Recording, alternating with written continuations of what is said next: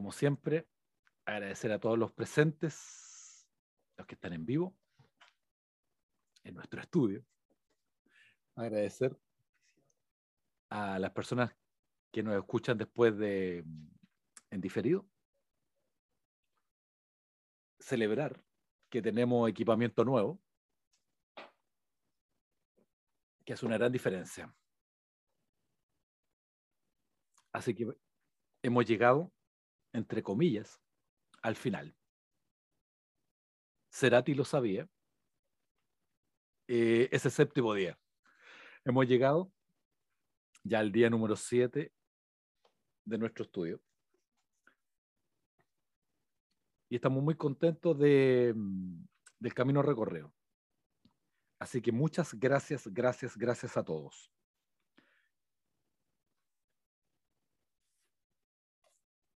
Sucede lo siguiente.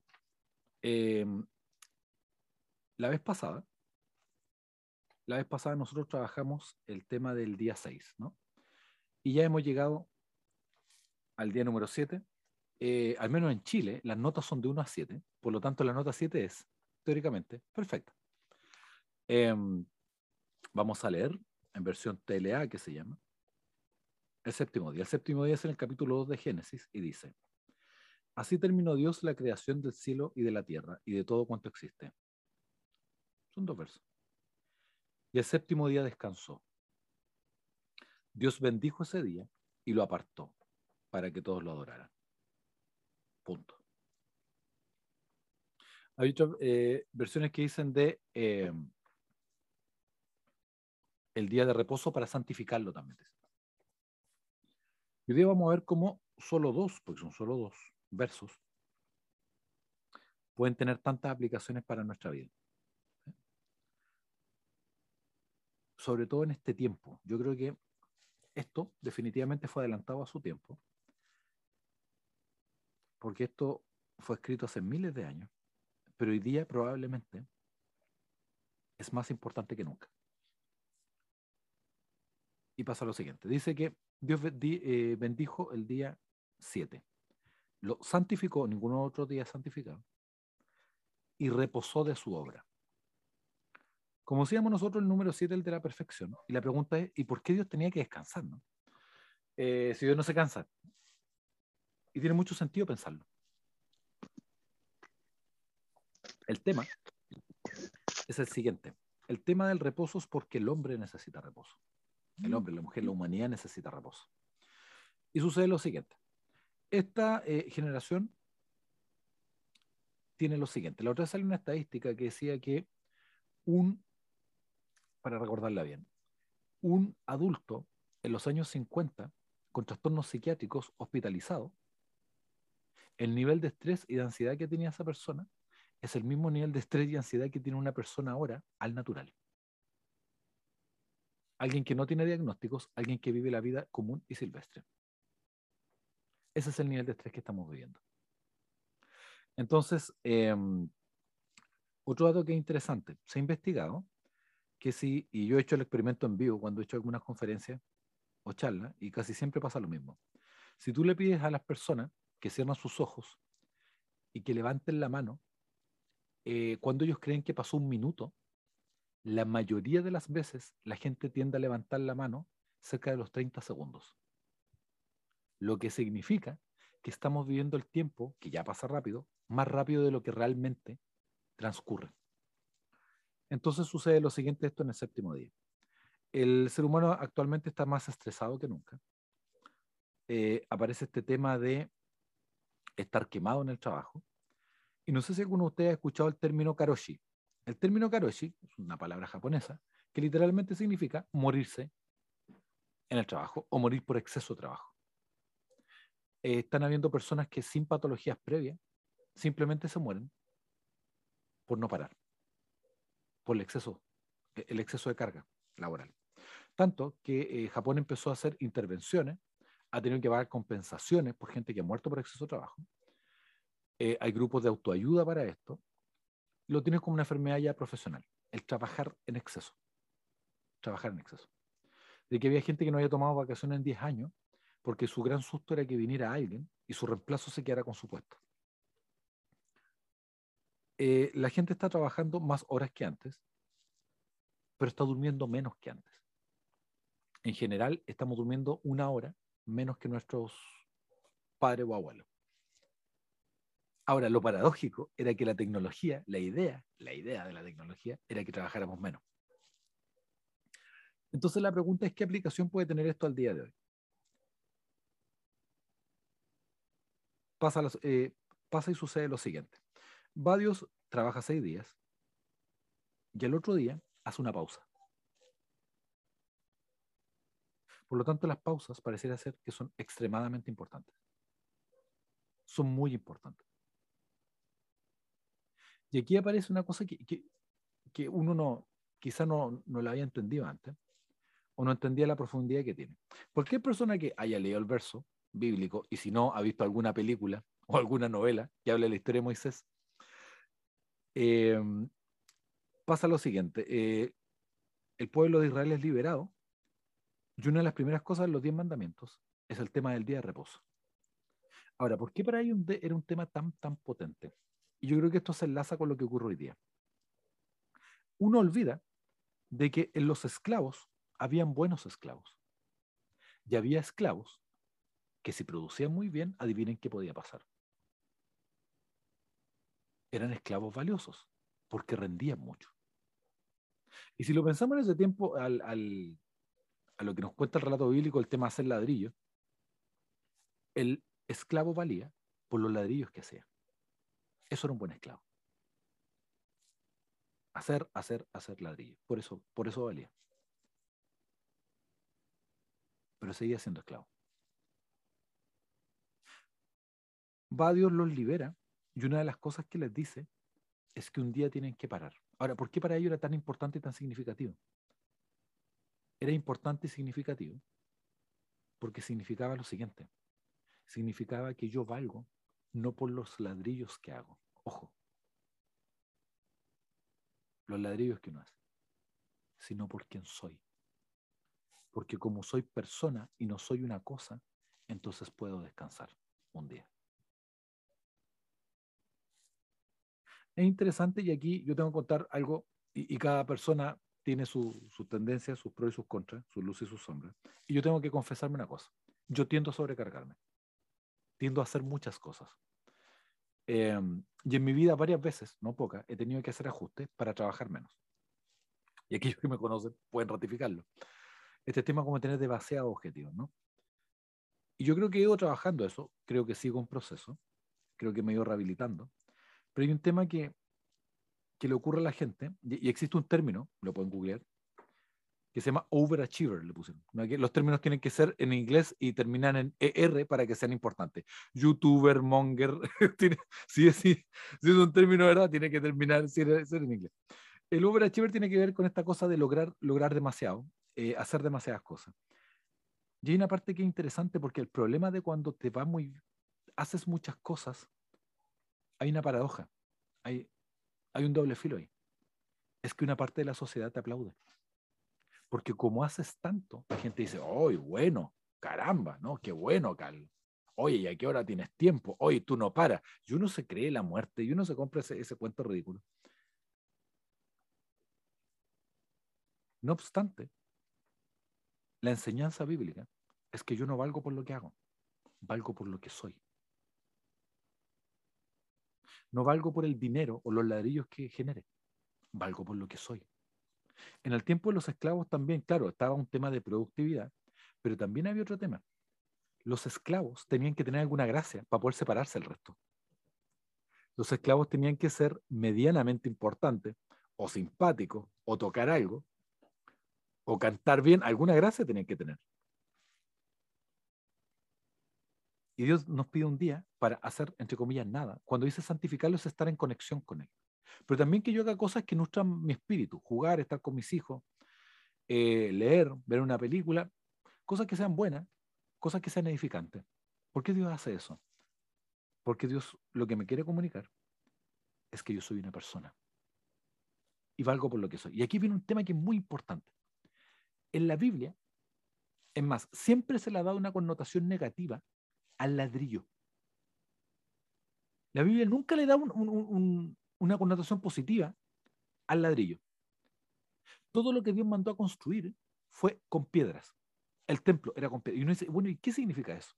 Lo que dicen algunos estudios, algunos rabinos, es de que el problema que tiene el sistema faraónico, en el fondo la lógica faraónica, ¿no?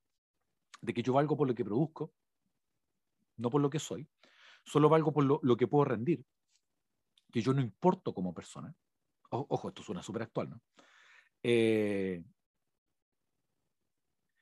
pasa lo siguiente, el ladrillo es una figura de que todos son iguales, son uniformes, y si uno se rompe es totalmente reemplazable por otro. Ningún ladrillo es indispensable se puede reemplazar fácilmente por otro. Cuando tú construyes con piedras, cada piedra es distinta y tienes que hacerlas calzar. Y cada piedra tiene identidad y es única. Estoy hablando de piedras toscas, no piedras labradas. ¿Por qué es un tema que es importante?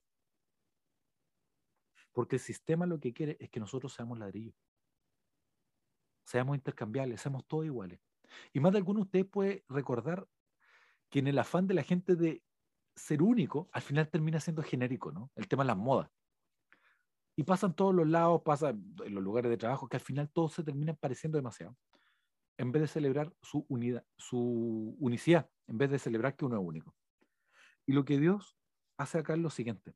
Le da una connotación negativa al ladrillo, porque sabe que yo soy único, que Él me hizo así y que eso es bueno. Y aquí voy a poner un poquito no, espero ponerme polémico, pero fíjense en lo siguiente. Todos los sistemas humanos, como se caen, todos los sistemas humanos son imperfectos, pero todos los sistemas humanos, al final, entran igual en la lógica faraónica. Un capitalismo extremo, ¿qué es lo que comunica? Que yo valgo por lo que hago, valgo por el dinero que tengo, valgo por mi patrimonio. Ese es mi valor. Ese es mi precio. Y Dios, por el contrario, dice que yo tengo valor simplemente por ser persona. Esa es la lógica, esa es la visión judeo-cristiana. Las personas valen por lo que son. Y eso deriva todas otras cosas que son conocidas. En el comunismo chino, no sé si ustedes saben, en el sistema chino actualmente, la gente es ranqueada. Todo ciudadano chino es ranqueado con un sistema de reconocimiento facial que los puntúa eh, eh, con un número, así, casi como cinco estrellas, como si, como si estuviéramos evaluando algo en Amazon. Y dependiendo del comportamiento del ciudadano, está su valor, si puede optar a crédito y todo. Una cosa es rankear y otra cosa es darle valor a la gente. Estoy hablando de sistemas totalmente dispares en sus lógicas y sus cosmovisiones. El capitalismo es por lo que, lo que yo rindo. El comunismo chino estamos hablando por qué tan bueno es para el sistema. En la antigua Unión Soviética, en el régimen, no todos los... Eh, la, la visión era de que el Estado era la gran madre, por lo tanto, si yo era gimnasta, si yo era ajedrecista, si yo tenía algún talento, era más útil para el régimen que el resto. Todos los sistemas humanos tienden a bestializar al ser humano. Y lo que hace Dios en el séptimo día es comunicarnos que tú vales por lo que eres. Yo creo que quizá la mejor relación para comprender esto es la relación de un padre con un hijo, de una madre con su hijo o su hija. Porque todos los que tenemos hijos sabemos de que uno no tiene hijos eh, para enriquecerse, ¿no? Definitivamente no. Uno tiene hijos porque los ama, por lo que son. Y si tienes varios hijos, puedes ver lo distinto que son unos de otros y tú valoras eso. Y creo que la idea de un buen padre, una buena madre, es querer sacar lo mejor de su hijo, corregirlo no para que deje de ser lo que es, sino para que sea mejor. Esa es la idea. Por lo tanto, cuando Dios me pide cosas, eh, el otro día escuché un predicador que tiene todo sentido del mundo. Siempre estamos hablando, o a veces comunicamos implícitamente como que un Dios que siempre vive pidiendo cosas cuando Dios no necesita de nada. si uno pide cosas porque a mí me sirve bien, porque, porque a mí me hace mejor persona. Pero Dios no necesita eso. Cuando uno le pide cosas a su hijo, te dice, ay papá, pero esto, esto otro, le digo, hijo, si yo tengo la vida encarrilada, es para ti, si no es para mí. Que te lave los dientes, ¿sí? Eh, lo, que son padres pueden, o cuando uno era hijo, se pueden acordar que hay niños que aman bañarse y otros que detestan bañarse, ¿no? Que uno lo toma así porque como que se va corriendo. Entonces, no, no quiero bañarme, no a la ducha. ¿Por qué? No, si me bañé hace poco, el tipo se bañó hace una semana y hay que agarrarlo, está todo grasoso, hay que meterlo al agua. Y al niño no le gusta, pero uno lo hace por amor al hijo. Y de las cosas que es difícil entender, sobre todo en un sistema que me monetiza, Que cuando ves una publicidad en una red social es porque te vendieron esa publicidad. Es entender que alguien te ama simplemente por lo que eres. De alguno podemos recordar que cuando estábamos en el colegio, en la universidad quizá incluso pasa en el rol más adulto, ¿no? En el trabajo. Es como que cada uno tiene que tener un rol para tener valor. Estaba el simpático, estaba el Mateo, estaba el chistoso, estaba el músico. Todos tienen que tener como una gracia, pero si no, como que no se perdían entre medio. Y Dios nos da valor y nos añade valor. Y siempre repetimos lo mismo, pero caramba que tiene razón. Como la buena tierra, como el buen labrador, Dios no me quiere dejar como estoy, pero no quiere destruir la tierra. Quiere trabajarla, reorganizarla para sacar lo mejor de mí. Lo mejor de nosotros. ¿Sí? Sé que ahora está gastado el, término, pero nuestra mejor versión, sí, desde la conmovisión cristiana, Dios quiere sacar la mejor versión que Él ha elegido para mí, porque son las cosas que Él tiene preparadas para aquellos que lo aman. Y yo no me quiero perder nada que Dios haya preparado para mí, porque yo lo amo. O sea, hay cosas que Dios tiene preparadas para mí. Y mi trabajo avanzar hacia ello. Entonces, ver el tema de lo siguiente. El tema de siete, la perfección, el descanso, es un ciclo. La proporción es de 6 a 1. 6 días de trabajo por uno de descanso. ¿sí? Uno diría, oye, pero trabajamos 5 días a la semana. Sí, pero todos los que estamos en el rol adulto sabemos que ese día sábado muchas veces es hacer aseo, ir al supermercado. Eh, es más, nosotros, muchos nos podrán ver, pero hacemos nuestra reunión el sábado, en la noche, con la visión de que la gente pueda no digo que lo vayamos a hacer siempre, pero al día de hoy nuestra lógica es que la gente tenga un día para descansar. Porque sobre todo los liderazgos, la gente que trabaja en iglesia, al final del día domingo es otro día de trabajo.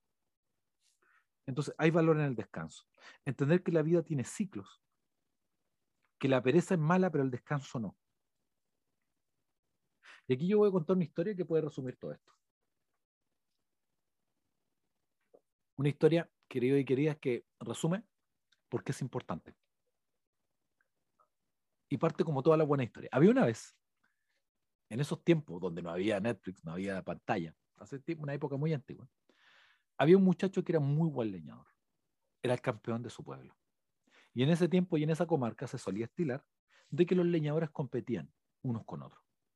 ¿Quién era el mejor leñador? Este muchacho va, es el mejor de su pueblo, y se va a un pueblo vecino para desafiar al campeón, que era un hombre muy anciano. Va y lo desafía a una competencia de quién es el mejor leñador. Estamos hablando así de estos contextos de esos árboles gigantescamente anchos y que se cortaban simplemente con hacha. No había nada, motosierra ni nada por el estilo. Como era un tiempo donde no habían muchas opciones de entretenimiento, esto se transforma, este desafío se transforma en un evento público, se transforma en, un evento social. Eh, y pasa lo siguiente: traen unos ministros de fe este hombre muy anciano, muy tranquilo, acepta el desafío. Y lo juntan un día, hay un camino, está este hombre muy joven, preparado, mentalizado en que tiene que ganar, y está este hombre más anciano, tranquilo, que entre comillas eh, tiene que responder al desafío de este muchacho. Se ponen de acuerdo, hay unos ministros de fe y les dicen de que van a hacer un tiro al aire y después de ese tiro al aire, ellos van a cortar, va a haber una pausa al mediodía para comer y después, a cierta hora antes que caiga el sol, otro disparo al aire y se cuentan cuántos árboles cortaron. Enterado, enterado. Se dan la mano, cada uno va, dispara al aire y comienza a cortar. El muchacho toma el hacha y empieza a cortar como nunca. Él piensa y se dice a sí mismo que este es el momento para el que se preparó. Es el todo por el todo. Y en su ambición piensa, mientras está cortando eh, el árbol, que si le gana a este, puede ser campeón de toda la comarca. Quizá puede ser el mejor del reino. Quizá puede ser el mejor de la historia, ¿por qué no? Tiene todo lo necesario para eso. Va y empieza a cortar. Corta, corta, corta, corta, corta. Corta uno. Estoy hablando unos árboles gigantescamente anchos, casi del, ancho, antiguamente incluso se hacía, que se cortaban esos árboles y de ahí se sacaba la, eh, la mesa completa, el círculo, de, ese tipo de árboles tan, tan, tan eh, anchos. El muchacho corta, corta, corta, sigue cortando, corta otro más, y el tiempo pasa, pero llega un punto en que está absolutamente sudado. se pone un pañuelo, ya después se saca la camisa, queda solo en camiseta, apenas para para tomar agua, y corta, corta, corta, y sigue cortando. Llega el horario de la, del almuerzo, y él lo agradece mucho, ¿por? Porque está al borde de la fatiga. Apenas paró para tomar agua. Ahora, en esas pequeñas pausas para tomar agua, él empezó a observar cómo estaba su contendor. Y este hombre anciano estaba sentado de espalda a él. Un poquito requinado. Ah, dijo. Ya lo tengo. Voy a hacer, pero voy a romper mi récord. Porque no me basta con ganarle este anciano. Voy a ser el mejor. Y el tipo eh, come, ve al anciano que está bien. Se nota que ha trabajado, pero no se lo ve absolutamente desgastado. El muchacho apenas come, traga, se levanta y vuelve. Corta, corta, corta, corta, corta, corta, corta, corta ya no tiene ni camiseta, eh, queda, se saca toda la ropa de la cintura para arriba, sigue cortando, corta, corta, corta, corta, corta, corta, corta. Viene otro eh, árbol y sigue cortando, ya llega un momento en que le duele todo, le duelen los músculos. Apenas toma agua y sigue cortando. Cae la tarde y suena otro balazo. ¡Ay, por fin! dice el muchacho. Pero no importa. Hacen una pausa, se vuelve a vestir el muchacho, van a una pequeña tarima que había preparado el pueblo y dicen que van a hacer el recuento de la competencia, quién cortó más árboles. El muchacho está muy cansado, pero por dentro está muy contento, porque sabe que va a ganar. Porque cada vez que vio a su oponente, su oponente está sentado de espalda. Lo tengo, es, el tiempo de las nuevas generaciones. Este es mi momento. Y acá, de nuestro pueblo vecino, un aplauso para el mejor, el representante, el campeón. Un aplauso para el muchacho. Empiezan a contar. Uno, dos, tres, cuatro y así. Seis, siete, ocho. Oh, dice, batí mi récord. Nueve, diez, doce, trece. El muchacho está impresionado. Rompió su propio récord. Un aplauso para nuestro para este campeón. Muy bien. Aplauso. La gente aplaude. Ella se siente ganado. Dice que por fin todo el esfuerzo, todo lo que se reventó por año, todo lo que ha practicado, vale la pena. El anciano está al lado, aplaude como buen deportista, y empiezan a contar los, los troncos que haya cortado el anciano. Uno, dos, tres, cuatro, ya. Cinco, seis, siete, ocho la cuenta de 8 se gira el muchacho. 9, 10, 12, 13, 14, 15. Un aplauso para nuestro campeón local. El muchacho no lo puede creer. Siente como si literalmente le hubieran pegado con un hacha en la cabeza. No lo puede creer. Él no paró en ningún momento. ¿Cómo le ganaron? Si era más joven, ¿cómo le ganaron? Y todos aplauden. El, el viejito saluda, el hombre anciano, y agradece, se dan la mano. Como todo pueblo pequeño, campestre, hacen una pequeña cena comunitaria entre todos. El muchacho va, va a saludar de nuevo a este hombre anciano y le dice, mire, ¿le puedo hacer una pregunta? Por supuesto, le. Mire, yo sé que usted no pudo hacer trampa. Yo lo sé. Yo sé que no pudo hacer trampa. Y lo sé porque estábamos ambos ahí, estaban los ministros de fe. Es imposible que haya hecho trampa. Los troncos cada vez que se caían eran marcados. ¿Le puedo preguntar cómo me ganó? ¿Y por qué me pregunta eso, muchacho? No tengo ningún secreto. Es que quiero saber cómo me ganó. Pues yo no paré nunca. Nunca paré. Ni siquiera bebí agua en algunos momentos. ¿Y por qué me lo, consulta? Insiste el anciano. Lo que pasa, Alejo, es que cada vez que yo lo vi a usted, usted estaba sentado de espalda a mí. El anciano lo sonríe y lo mire y le dice, ya muchacho, yo te voy a explicar por qué gané. Eres un muy buen leñador, Alejo. Eres uno de los mejores que he visto pero necesita aprender una lección. ¿Y cuál es? Le dijo. Cada vez que me viste sentado de espalda a ti, no es que no estaba haciendo nada. En esa pausa estaba afilando mi hacha. Tomaba pausas y afilaba mi hacha. Por eso te gané, le dijo. Si no haces pausas, tu hacha se desafila. Tienes que ponerle más esfuerzo y más te gasta. Más te cansa. Cada cierto tiempo tienes que hacer pausas para afilar tu hacha. Por eso gané. El sistema actual lo que fomenta es que uno no pare nunca. Es más, aplaude. Te premia cuando no paras nunca. A veces, muy poca gente te dice, oye, baje un poquito la carga. Pero la mayoría no. A la mayoría hasta le gusta, ¿no? Que no pares nunca. El sistema te exige. Y la enseñanza de Dios en este séptimo día, que el 7 es un número que se repite,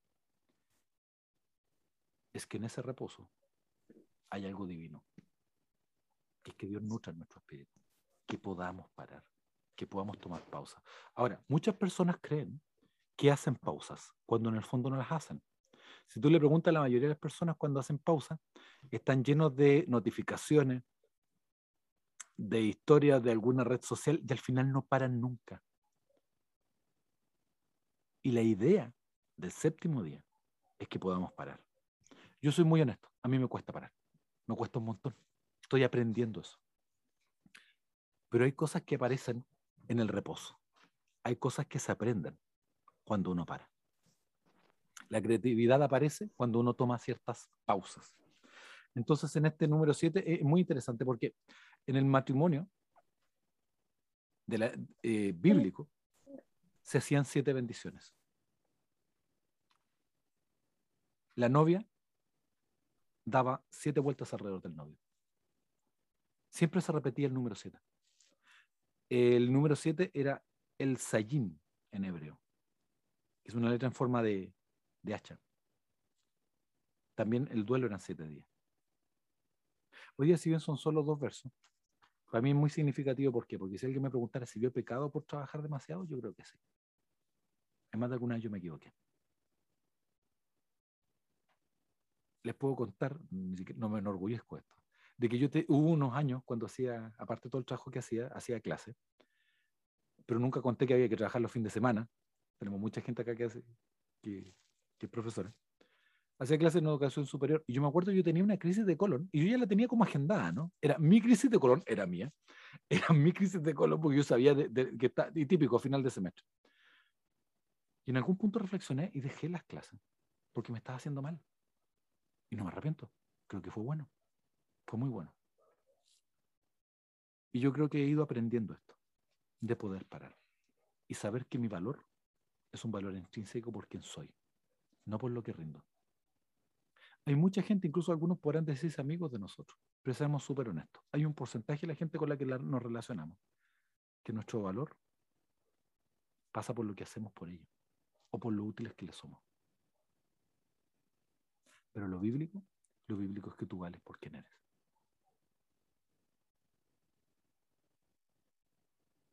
Como habíamos visto en el capítulo pasado, el 6 es el número del hombre y más el 1 que es el símbolo de Dios, del Todopoderoso, se hace el 7. Y aquí aparecen varias preguntas. Bueno, ¿cómo descansas tú? ¿Cómo te tomas una pausa? Los dos extremos son malos. Hay gente que de repente puede caer en la pereza y la pereza es mala. Hay culturas que tienden a ser demasiado relajadas y no es bueno. Pero también el exceso, como hemos citado casos como Japón u otros países, también es malo. El exceso de trabajo. El exceso. Y la gente que es muy ansiosa tiende al exceso de trabajo, porque si no se siente culpable, ¿no? El estudiante ansioso que estudia por la culpabilidad que si no se estudia esa última hoja, en una de esas justo le preguntan de eso. Y estamos en una cultura que la gente se está matando por la cantidad de horas que trabaja. Ahora en el contexto pandemia incluso puede haber empeorado porque hay diferencia entre separar la vida personal y la vida profesional.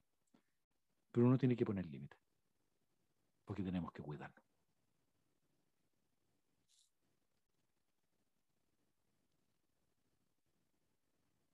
En una lógica de ladrillos, todo ladrillo es intercambiable.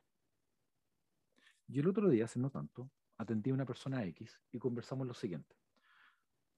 Conversábamos que del tema del trabajo. Y he atendido mucha gente, mucha gente que tiene problemas de exceso de trabajo. Y saben qué? Es gente que sufre. Sufre un montón porque se siente flojo o se siente improductivo o se siente culpable por no parar. Y me acuerdo que en un punto conversamos lo siguiente. Estamos durante la sesión y me comparte esto. Me comparte que alguien de su oficina se dedicó toda la vida. Trabajó solo para esa empresa. El tipo transpiraba compromiso. Llega un día, se enferma, lamentablemente se enferma de un cáncer, muere. Y me dijo, ¿sabe qué, don Carlos? Pensándolo bien de lo que usted me decía, apenas lo recordaron. Se dijo, se comunica sensible fallecimiento. Y el otro día seguimos igual, me dijo. Y eso le hizo reflexionar. Trabajar es bueno. A Dios le gusta trabajar. Dios dice que el trabajo es sagrado, que uno se santifica a través del trabajo. Pero no olvides tomar pausas. Si eres padre, tómate tiempos de pausas. Acuesta a los niños temprano, ten tiempos de pausas. Si estás en un matrimonio, ten tiempos para estar con tu esposa, para no hablar de puras cuentas, para no hablar de puros proyectos, no hablar de puro hipotecario, sino tener tiempos para hablar de la vida. Y decirle que en estos últimos días yo he tenido mi, propio momento sabático. Voy, me pongo al lado de una estufa que tenemos ahí, veo la llama, oro y simplemente estoy. Y yo sé que hay gente que ora mucho y eso es muy bueno. Pero también hay una parte de la oración que a veces uno se lo olvida, que es guardar silencio y esperar a que Dios nos responda. Hay gente que su oración es ansiosa, habla, habla, habla, habla y habla y habla y habla, pero nunca para para escuchar qué es lo que Dios le tiene que decir. Algunos pensarán, oye, no quiero escuchar voces, no quiero ser psicótico, no, no va por ese lado. En general, mi experiencia es que cuando Dios te habla tiene que ver con tener la convicción, es como estar enamorado, se sabe, de cosas que tienes que hacer o dejar de hacer, de que esto es para ti, de que esto es lo que hay que elegir, que este es el camino para tomar. Pero ¿cómo vamos a escuchar a Dios si nunca paramos? Si nunca paramos. Es el momento de parar. Es el momento para, de tomar pausa. No para quedar parado al lado del camino, sino de parar y saber que vales, no por los ladrillos que haces. Vales no porque tienes alguna gracia. Vales no por los seguidores que tienes una red social. Vales no por el dinero que tienes, ni por tus logros, ni por tus títulos. Vales por lo que eres. Y por eso que eres. Dios te dio como principio el principio de tomar una pausa, de parar. Quizá cosas que estás buscando van a aparecer cuando logres eso. Para terminar, una pequeña historia. El otro día nosotros tendemos con mi esposa a tener cita, la cita evidentemente en pandemia y con tres hijos son, un día el viernes pedir algo rico para comer y ver alguna película. Y simplemente disfrutar eso. Estábamos viendo películas y pillé una película muy recomendable que se llama Christopher Robin. Es la historia no de Winnie Pooh, es de Christopher Robin, que crece, va a la guerra, en Inglaterra vuelve, sobrevive y trabaja un montón. Y sin hacer el spoiler, hay una parte muy buena en la película que yo creo que Dios me habló ahí. Va y Winnie the Pooh, que es un osito de peluche, le dice que ¿por qué trabaja tanto? Y él le dice que no, su trabajo es muy importante, mucha gente depende de él. Ah, le dice, ¿pero por qué?